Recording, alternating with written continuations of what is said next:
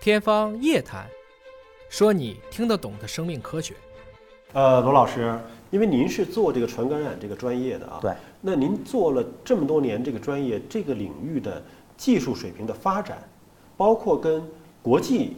同领域相比较，嗯，这些年来有什么样的变化吗？呃，其实我们讲呢，对于感染也好，对于整个呃传染疾病也好，目前这些年技术还是很大的变化。呃，第一个就是我们基因检测，基因检测其实对整个我们传染病的认识是有很很深刻的一个改变。原来我们像这个原来 SARS 啊等等这些，我们当时要检测出这个病毒是很难的，很困难的。那目前我们这一次新冠病毒，我们大概只有十四天的时间，我们就把它搞清楚了，把基因序列搞清楚了，呃，知道它是一个什么样的物种，这第一个。第二个呢，就是我们前面也谈到过这个疫苗的问题，啊，其实疫苗也是依赖于很多技术的在里面工作。我们前面也谈到这个 AI 技术，AI 技术，呃，它可以很快的让你这个呃疫苗的合成时间周期是缩短的。另外就是我们整个对这个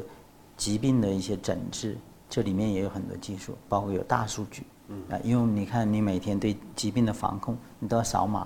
啊、这个里面它其实就是一个大数据的问题，我们怎么样去看这个人群里面有没有呃出现这个异常的，这就是大数据。另外呢，还有一个就是我们的五 G 技术技术，还有远程医疗技术，就包括我们这次我们去湖北抗疫支援的话，我们在前方我们发现一些，比如说呃一些男的骗子或者一些危重的病人，我们可以跟我们云南进行连线五 G，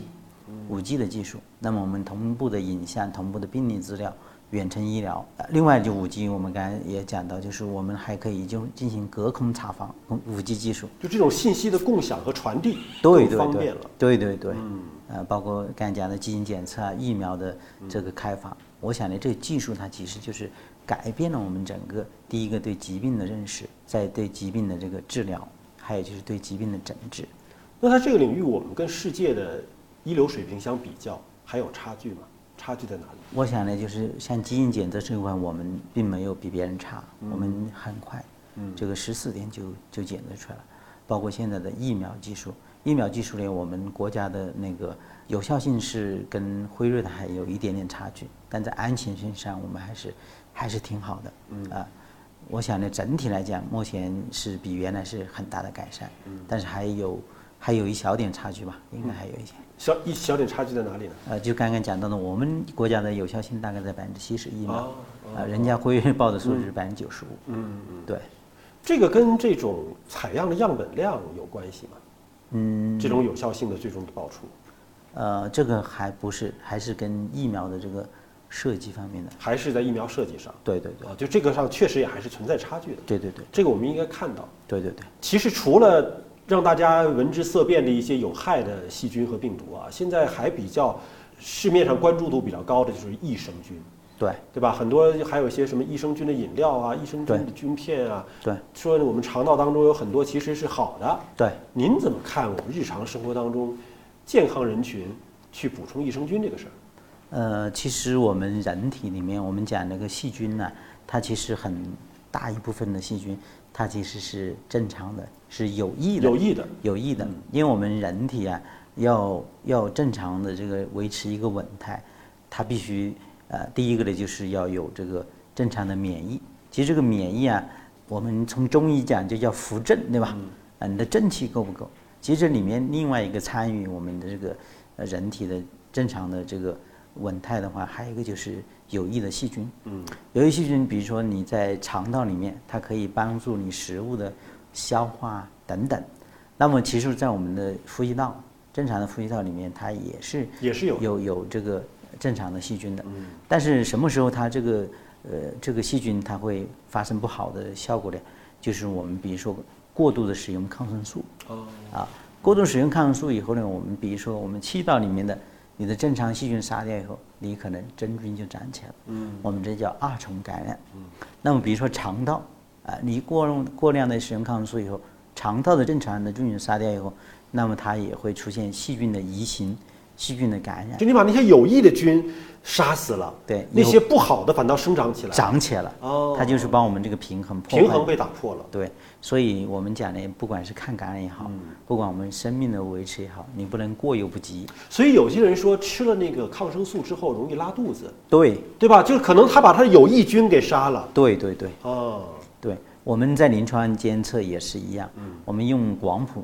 因为我们有时候用抗生素会讲到广谱和窄谱，呃，用广谱时间太长了，我们一定要降成这个窄谱，广谱是不是就是好的坏的都杀？一把一把杀，就是广撒网了嘛。嗯窄谱的呢，我们比如说单打阳性菌、单打阴性菌，这叫窄谱。那么我们就是说，比如说我们有一个目标了，我们这个细菌有害的可能是阴性菌，可能性大，我们就从广谱的啊、比如说碳青酶系列的，降到打阴性菌的。那么这时候我们也有一些监控。什么时候我们临床医生他有一些有一些这个自己看一些症状，比如说我们会看口腔，